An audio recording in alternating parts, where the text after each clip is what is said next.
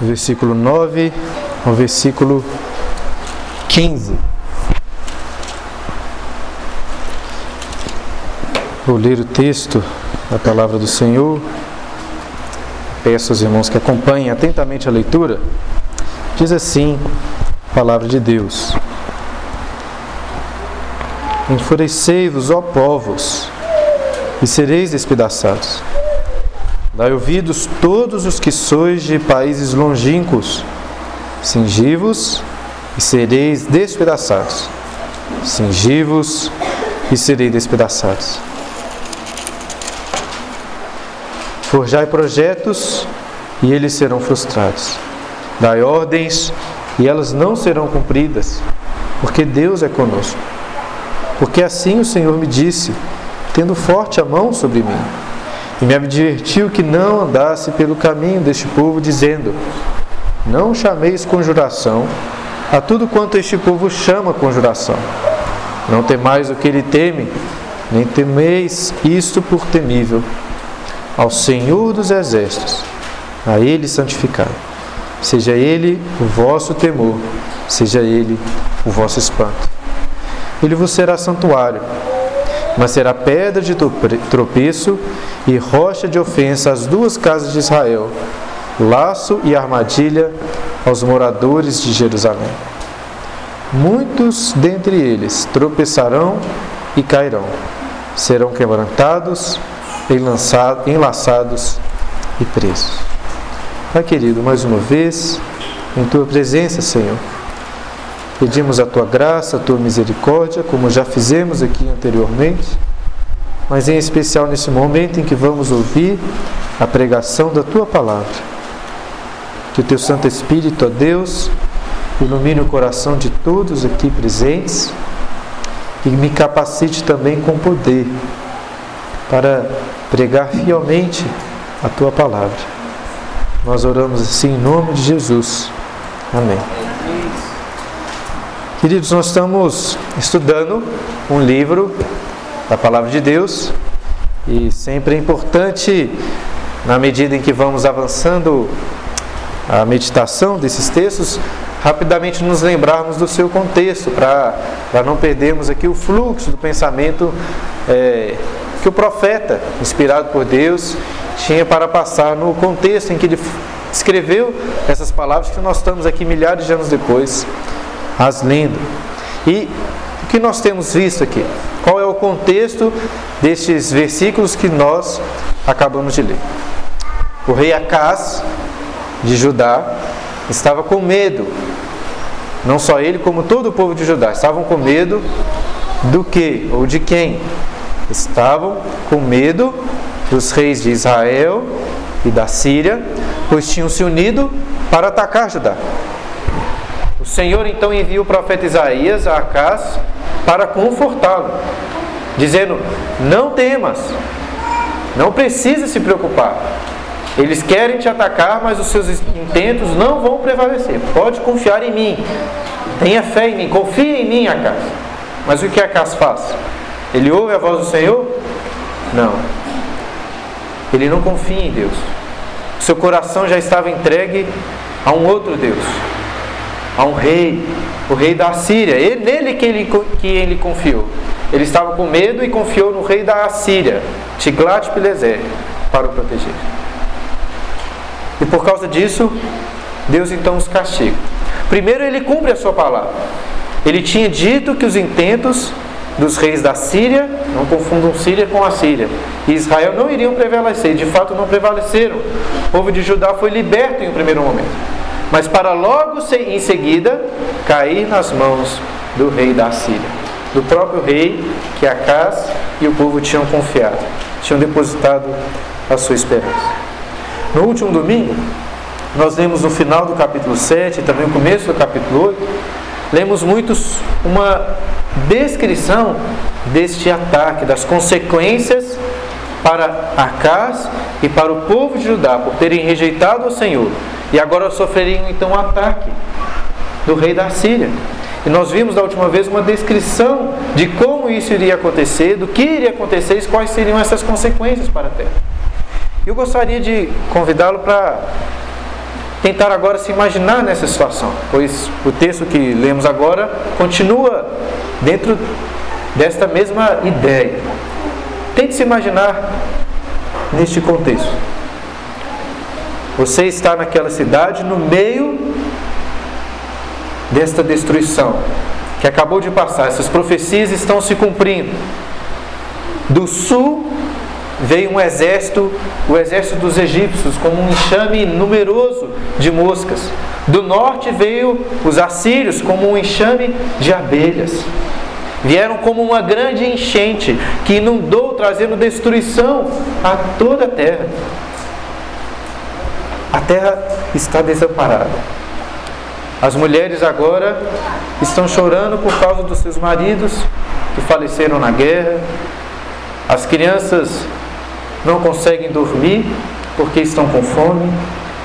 Você olha para os lados e só vê dor, miséria, sofrimento. Esta é a situação. O que você, como crente fiel, faria nessa situação? O seu rei, a família do rei, a família real, o povo de uma forma geral, todos rejeitaram a Deus. Mas alguns permaneceram fiéis, você está dentre eles. Você tem percebido os sinais, você tem ouvido as profecias, você reconhece os seus pecados, os pecados do povo, percebe que é Deus quem tem pesado a mão por causa dos seus e do, dos seus pecados do pecado do povo. O que fazer nessa situação? Creio que é sobre isso que o restante do capítulo 8 vai falar. Ele fala sobre pessoas assim. O que deveriam fazer aqueles que permaneceram fiéis. O ideal até seria meditarmos até o final do capítulo. Inclusive, essa era a minha intenção original, mas estudando o texto ficou tão longo que preferi dividir para não cansar tanto os irmãos. Por isso nós vamos fazer, uma, fazer essa divisão e iremos até hoje até o versículo 15, mas tenham isso em mente. Estamos aqui vendo o que vão, devem fazer aqueles que no meio de toda essa situação calamitosa, o que eles devem fazer? E versículo, os versículos 9 e 10 começam afirmando de forma muito clara a esperança de Isaías e a esperança que todos esses deveriam ter. Olha o que diz o versículo 9 e o versículo 10. Enfurecei-vos, ó povos, e sereis despedaçados. Dai ouvidos todos os que sois de países longínquos, cingivos e sereis despedaçados. Cingivos e sereis despedaçados. Forjai projetos e eles serão frustrados. Dai ordens e elas não serão cumpridas porque Deus é conosco. Esses dois versículos revelam palavras muito corajosas do próprio profeta, do profeta Isaías. Ele é muito ousado, porque praticamente o que ele está fazendo aqui é chamar todos os povos da terra para a briga, dizendo: venham, se enfureçam contra nós, façam os seus planos. Venham atacar aqui o pequeno reino de Judá. Façam isso e serão frustrados. Cingivos para a guerra, se preparem para a guerra e serão despedaçados. Ele repete: cingivos e sereis despedaçados, cingivos e sereis despedaçados. Por que ele repete? Para enfatizar que vez após vez isto irá acontecer. Vocês sempre serão despedaçados. Por que isso vai acontecer? Olha aí no versículo 10. O texto em hebraico, você leria o final do versículo 10 assim, vamos ler antes um pouco.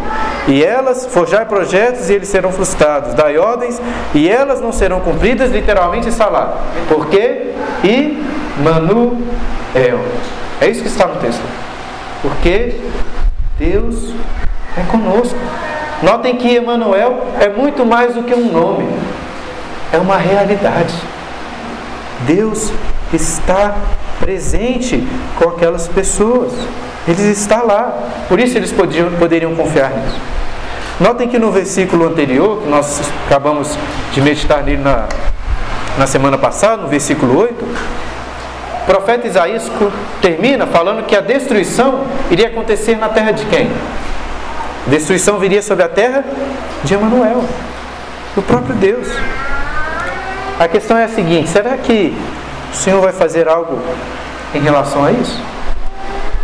Em primeiro lugar, temos que nos lembrar que o exército da Síria é apenas um instrumento nas mãos do Senhor. São como abelhas que Deus controla e as chama pelo seu mero assobio. Mas será que o rei Tiglat-Pileser, rei da Síria, tinha consciência disso, que ele era apenas um instrumento de castigo nas mãos do Senhor? Não, ele não sabia disso. Na verdade, ele se levantava contra aquele povo se achando muito poderoso, se achando mais poderoso do que os deuses ou do que o Deus de Judá. Vejam o que o profeta Isaías diz aí no capítulo 10, talvez um, uma página na frente. Olha o que ele diz aí no capítulo 10, versículo 5. Ai da Síria, falando da Síria. Ai da Síria, cetro da minha ira a vara em sua mão é instrumento do meu furor, que é o Senhor falando. Envio-a contra uma nação ímpia, e contra o povo da minha indignação lhe dou ordens, para que dele roube a presa e lhe tome o despojo, e o ponha para ser pisado aos pés como a lama das ruas. Ela, porém, assim não pensa, seu coração não entende assim. Antes, intenta consigo mesma destruir e desarraigar não poucas nações. Olha agora o versículo 12. Por isso, acontecerá que, havendo o Senhor acabado toda a sua obra no Monte Sião e em Jerusalém, então castigará a arrogância do coração do rei da Síria e a desmedida altivez dos seus olhos. Notem que o Senhor nunca deixou de ser Emanuel, o Deus presente, ele sempre esteve no controle. A Síria era apenas um instrumento nas suas mãos. É claro que a presença de Deus no meio do povo não significa apenas bênçãos. Muitas vezes significava castigo. E Deus estava agora os castigando. Mas o castigo vai até a medida exata da sua ira. Deus não falha como nós, os pais, falhamos várias vezes. Que vamos além ou ficamos aquém da ira ou do castigo, da disciplina necessária. Deus, ele atua exatamente como ele quer. Mas não eram esses os intentos do rei da Síria.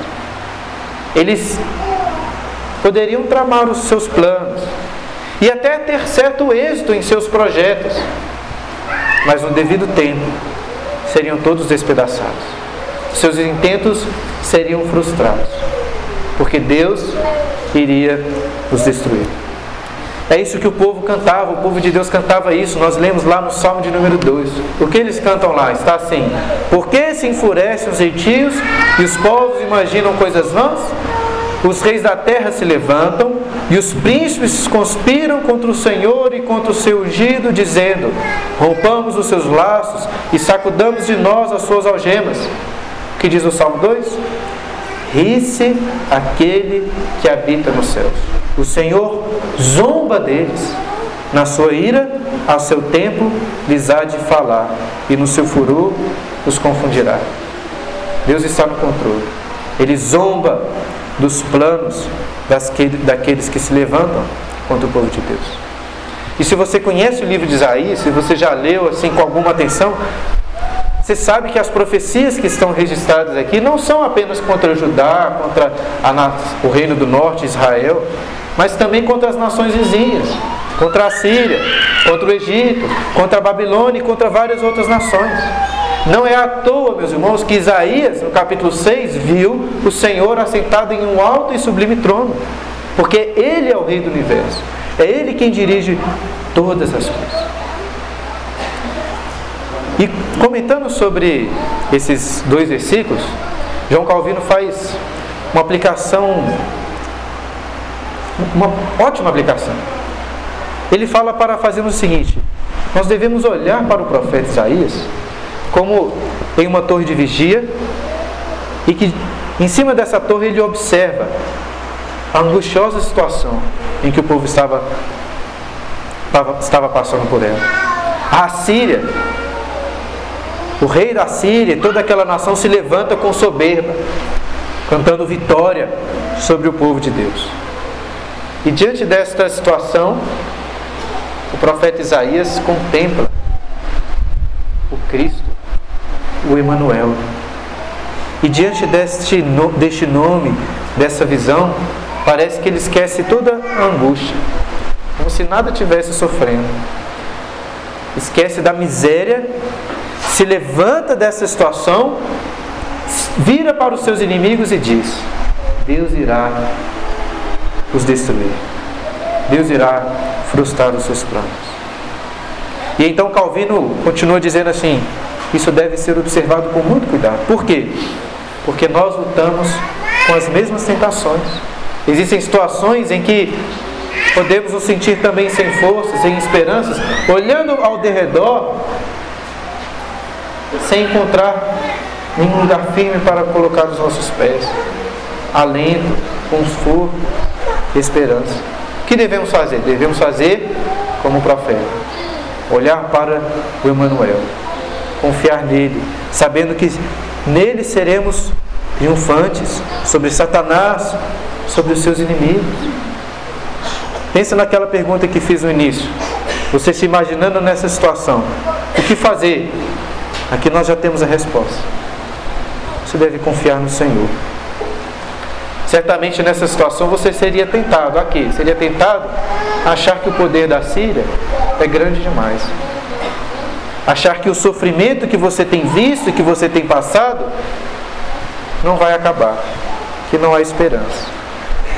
Mas somos chamados, ou seríamos chamados nessa situação, e somos chamados nas circunstâncias que vivemos das nossas vidas hoje, a confiarmos em Deus como confiou Isaías, com grande ousadia, sabendo que Jesus é o Emanuel, o Deus conosco, e é o Senhor dos exércitos, um guerreiro poderosíssimo. Ele é o vencedor das batalhas.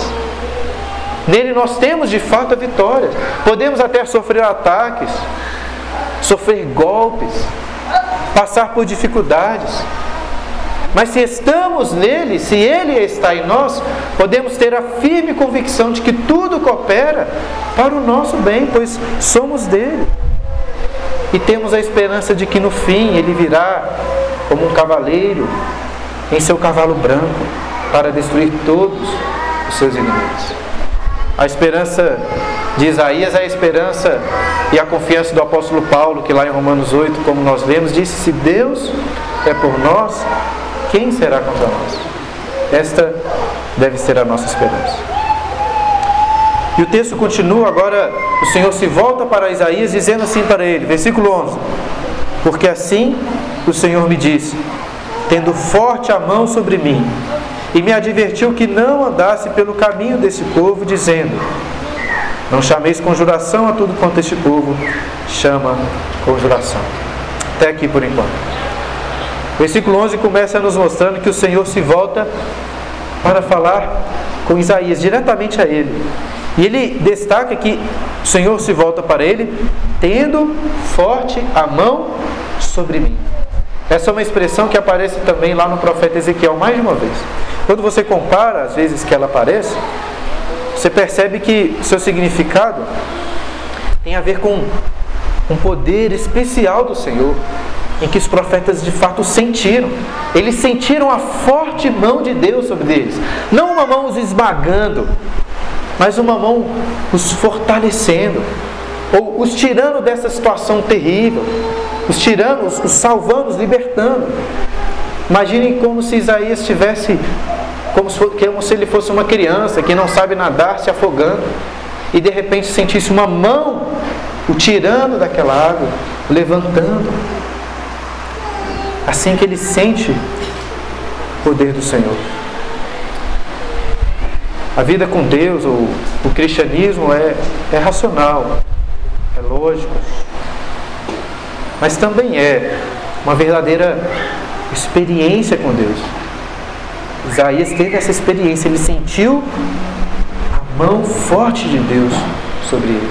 E só alguém que sente fortemente a mão do Senhor poderia cumprir o ministério como cumpriu Isaías o ministério de pregar para ouvidos surdos, de falar para olhos cegos, de se levantar contra os reis, se levantar contra os povos, de sofrer prisões, de sofrer ataques e de sofrer, como diz a tradição judaica, o próprio martírio sendo decapitado.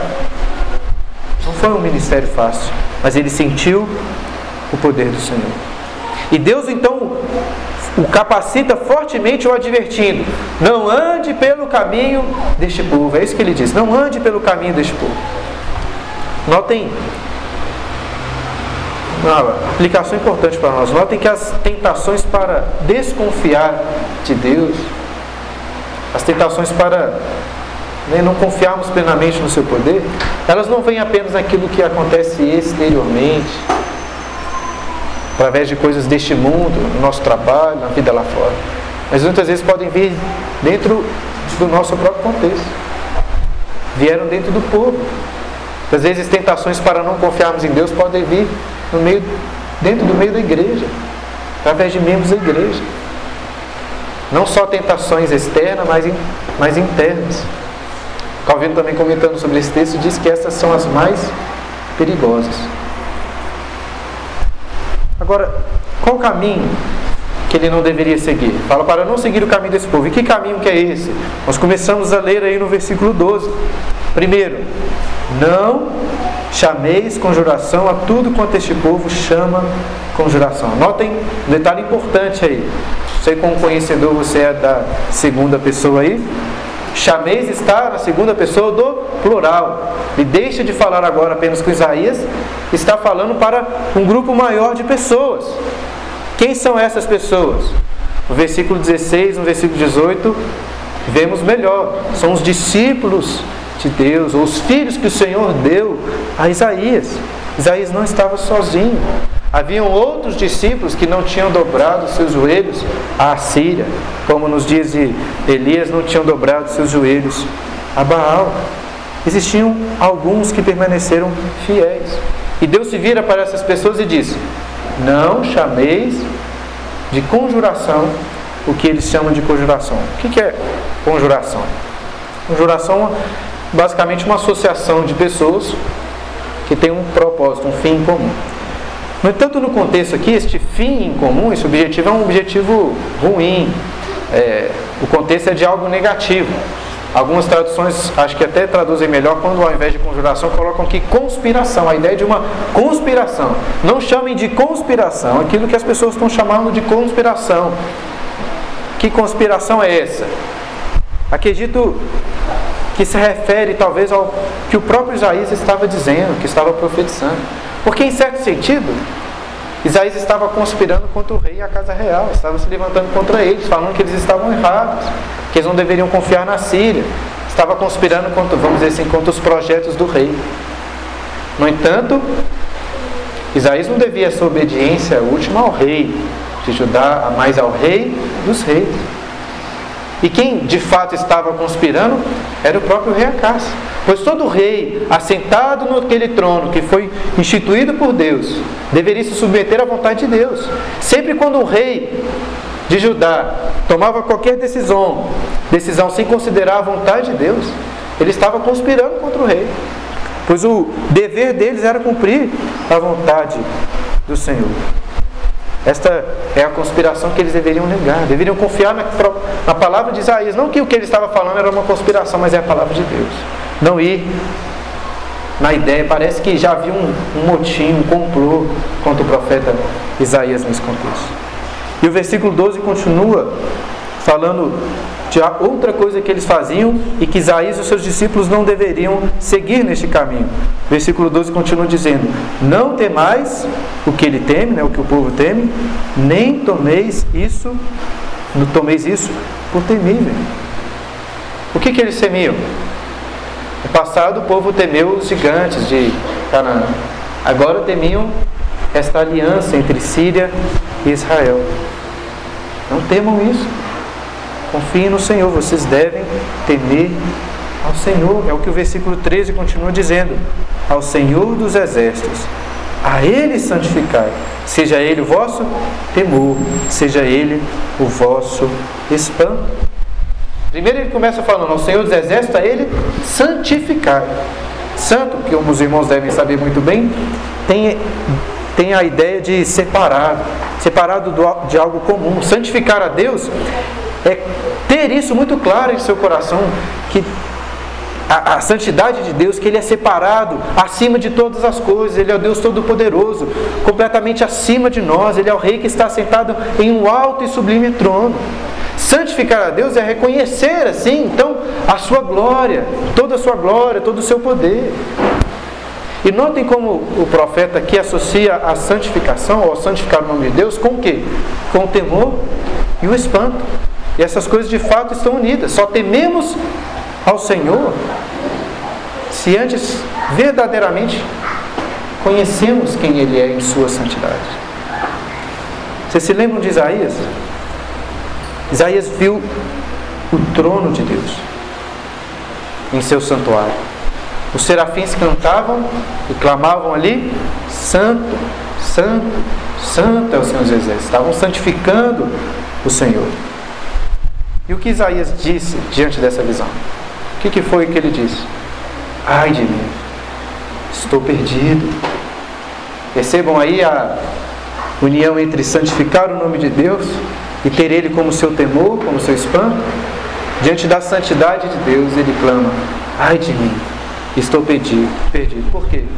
Porque sou homem de impuros lábios, habito no meio de um povo de impuros lábios, e os meus olhos viram o Rei, o Senhor dos Exércitos.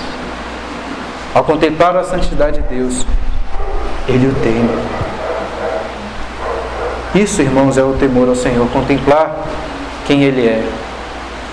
E buscar então, de todas as formas, o que for possível, agradar a Sua vontade, pois que terrível coisa é um pecador estar diante da presença desse Deus tão poderoso.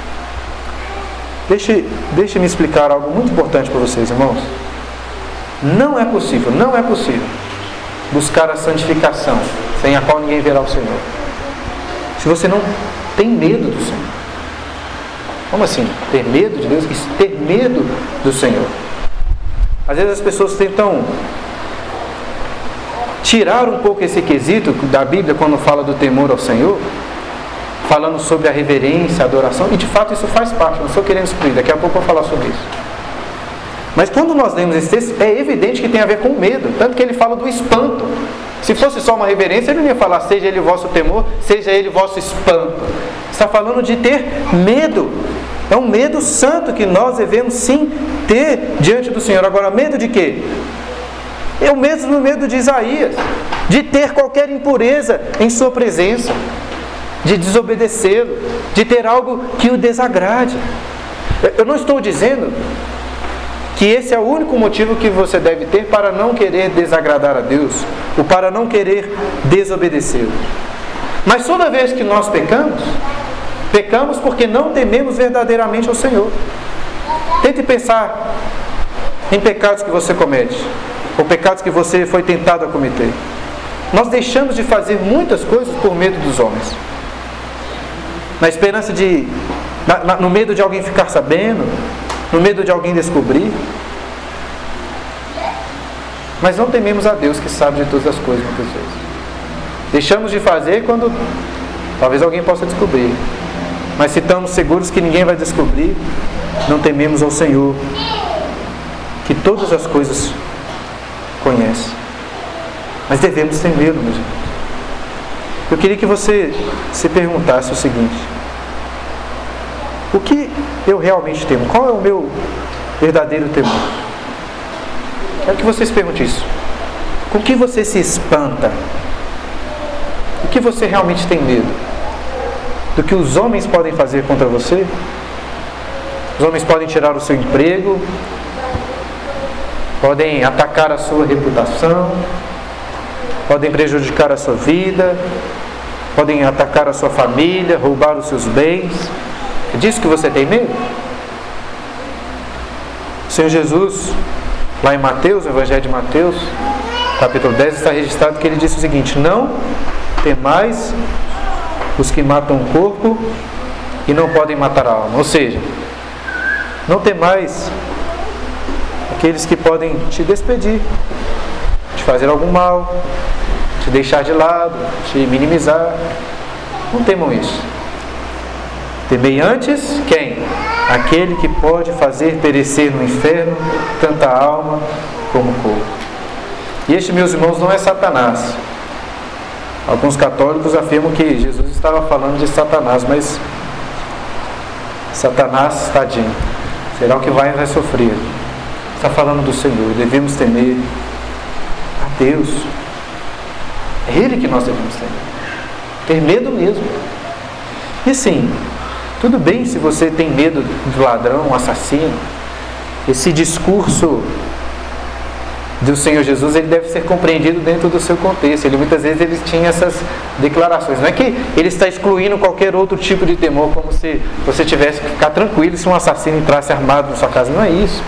Nem que você não possa até ficar com medo de ficar, de perder seu emprego, de passar por algum sofrimento, ainda que esteja passando, de perder alguém querido. Não é isso que a Bíblia nos ensina, como se, nossa, estou sentindo medo, então acabou a minha vida. Não, mas é que todos esses seus temores, esses medos, você os enfrenta com uma correta perspectiva quando você tem no Senhor.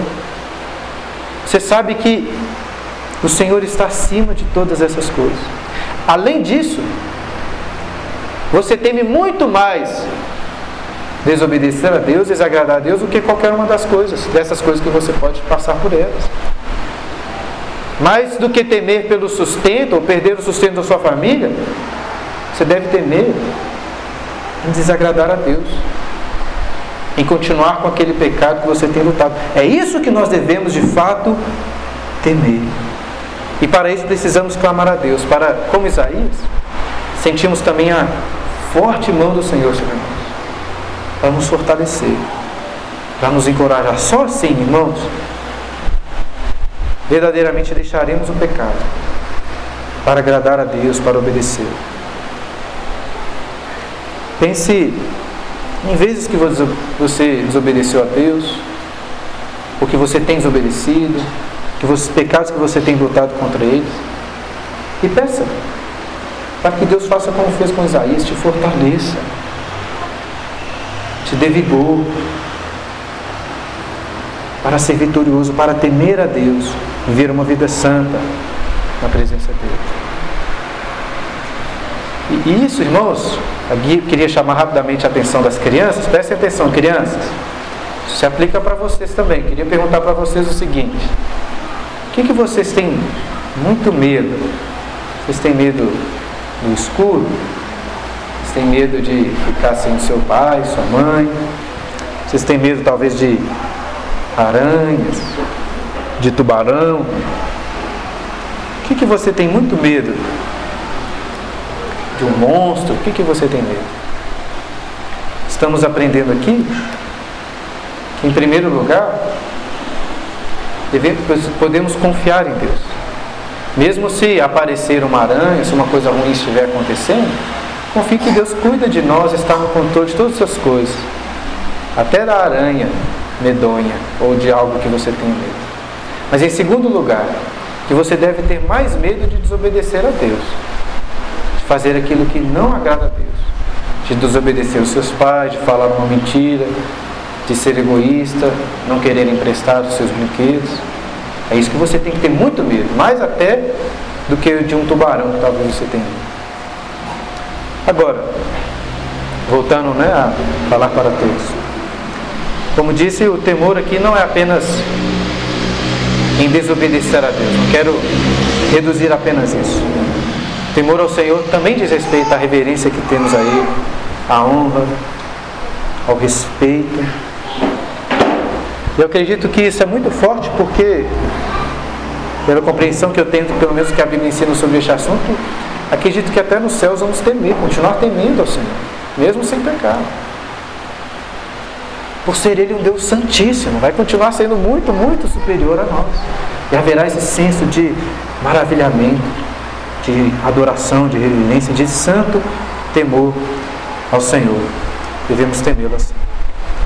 Mas irmãos, Deus não é apenas o terror. Olha o que ele continua dizendo no versículo 14: Ele vos será santuário. Não só o seu terror, mas o vosso santuário, o vosso refúgio. Notem que uma coisa não exclui a outra. Deus é tanto o temor como o refúgio. Estávamos falando aqui sobre o que nós temos medo. Qual é o lugar mais temível, terrível de todos? Não é a favela lá do Alemão, no Rio de Janeiro. Não é uma cidade que está sendo atacada, o centro de uma guerra sanguinolenta. Qual é o lugar mais terrível de todos? Sabe qual é? É o lugar que se viu Isaías lá no capítulo 6. O santuário de Deus. Por que esse é o lugar mais temível de todos? Porque, como Isaías, nós somos pecadores, homens de impuros lábios. E não há quem odeie mais, pronto para punir e castigar o pecado do que Deus. E o santuário é a presença do Senhor.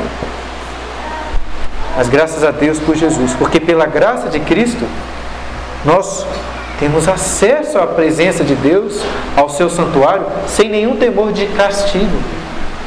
Ele nos purifica, ele nos dá perdão, como foi purificado o profeta Isaías. Notem que o lugar mais terrível para o pecador se torna o lugar mais seguro para aquele que foi justificado o santuário de Deus.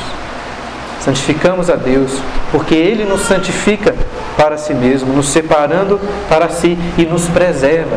Dentro do seu santuário, nos protege pelas paredes do santuário, de forma que nada pode nos atacar, nada pode nos afligir. Sim, devemos continuar temendo ao Senhor, mas temê-lo não significa desespero, é muito pelo contrário. Porque quando confiamos em Deus, quando tememos a Deus, tememos a Ele sim, mas não tememos mais nada. Pois Ele é o nosso santuário, o nosso refúgio. Acho tão interessante um costume antigo, e que até em alguns lugares ainda existem, de fazer dos santuários, dos lugares de adoração, como lugar de refúgio para criminosos. Não sei se você já viu em algum lugar. Não estou dizendo que é bíblico, tá? Estou dizendo apenas que é interessante. É, recentemente a Catedral de Notre Dame, a famosa Catedral de Notre Dame lá em Paris, ela pegou, entrou em chamas, é um incêndio. E tem uma história muito famosa que se passa por lá. Se você não é muito mais velho, nem muito mais novo do que eu, é muito provável que você tenha assistido aquele filme O Corcunda de Notre Dame, da Disney. O filme é baseado numa obra do Victor Hugo. Filme, obviamente, não é muito fiel à obra, mas tem uma cena do filme, tem a ver com isso que eu estou falando aqui do santuário, tá, meus irmãos? Estou devagando, não. Tem uma cena do filme que é, é, é bem exata, é bem, é bem parecida com aquilo que acontece de fato na obra, né, no livro. Qual cena? Não sei se você vai se lembrar. Corcunda, que é o Quasímodo, ele pula do alto da catedral de Notre Dame, segurado em uma corda bem grossa, para salvar a Esmeralda. A Esmeralda estava sendo punida injustamente. E, ela, e ele a pega ali, a livra, dá um soco ali nos seus capatazes, livra ela daquilo ali, na mesma corda consegue voltar para cima da Catedral de Notre Dame. Isso você lembra dessa cena no filme, mas tem isso muito claro lá. Quando ele volta lá para cima, o que, que ele grita? Santuário, santuário. Ele grita isso lá por causa desse costume. Aquele era um lugar de proteção. Lá ela não poderia ser tomada das suas mãos. Lá ela não poderia ser condenada. Era um lugar seguro. Mais uma vez, não estou dizendo que agora nós temos que transformar os templos, os templos em lugar de refúgio para os criminosos. Mas se pensarmos bem, Deus, Ele é sim um santuário para pecadores, para criminosos que estão em Cristo Jesus. Deus, Ele é o santuário para aqueles que se renderam ao Senhor Jesus. Nada pode nos tirar deste santuário. Nada pode nos separar do amor de Deus como nós lemos e cantamos ainda hoje. Agora, para encerrarmos, enquanto Deus é santuário para alguns, texto, pelo menos o texto que nós vamos meditar hoje termina dizendo: Mas, ou seja, ele vos será para o santuário, mas, versículo 14, será pedra de tropeço e rocha de ofensa as suas duas casas, as duas casas de Israel. Laço e armadilha aos moradores de Jerusalém. Muitos dentre eles tropeçarão e cairão, serão quebrantados, enlaçados e presos. Ou seja, enquanto o Senhor é santuário para alguns, para outros, como o texto diz, pedra de tropeço, tropeço e rocha de ofensa. Notem que Isaías se volta agora para as duas casas de Israel. Em alguns momentos ele se vira apenas para a casa de Judá, o reino do sul. Mas agora ele se vira para os dois reinos, do norte e do sul. Dizendo que para estes será pedra de tropeço. O que é uma pedra? O que, isso significa, né? Ser uma pedra de tropeço. Né? O que significa? Se você se você vir meu filho Aurélio andando pela rua por dois minutos, você vai perceber muito bem o que é uma pedra de tropeço. Uma pedra que, se você passa despercebido, você tropeça nela e cai. É essa a ideia. Quando você, o Senhor é, o Senhor quando é ignorado, quando ele é desprezado, ele se torna essa pedra que vai, que vai te causar tropeço. E por causa do seu tropeço é também uma rocha de ofensa, vai trazer ofensa para você. E o texto ainda fala, fala, usa outra ilustração, será laço e armadilha. Em certo sentido apontam para a mesma ideia, só que de uma forma ainda mais forte, pois a pedra é algo despretensioso, mas a armadilha ela tem um propósito, ela quer te pegar. O próprio Deus ele serve então para esses que o rejeitam como uma armadilha, para os capturarem, para os tornarem como presas. Deus é assim para os que não o temem, para os que o desprezam. Meu irmão, se você não teme ao Senhor, você na verdade nem meu irmão é, nem poderia te chamar assim. Mas aquele que não teme a Deus, seu maior inimigo não está neste mundo, em nenhum poder deste mundo, não está no que os homens podem fazer. O pior inimigo daquele que não teme a Deus é o próprio Deus. Os que não temem ao Senhor, os que zombam de Deus, serão os que vão sofrer de forma mais cruel e terrível a sua ira. Isaías e esses discípulos são chamados a temer ao Senhor, a confiar nele como seu santuário. Mas os outros sofreriam a ira do pior inimigo de todos, o pior inimigo que poderiam ter. O apóstolo Pedro aplica este texto que nós acabamos de ler lá no capítulo 2 da sua primeira carta que nós lemos durante a liturgia, falando sobre Jesus, dele como sendo essa pedra angular. Lembrem o que ele diz lá, ele diz assim: Para vós outros, os que credes, é a preciosidade, mas para os descrentes, a pedra que os consultores rejeitaram, essa veio ser a principal pedra angular e pedra de tropeço e rocha de ofensa. São estes os que tropeçam na palavra, sendo desobedientes, para o que também foram postos. Este foi e é o ministério do Senhor Jesus. Este é o Evangelho.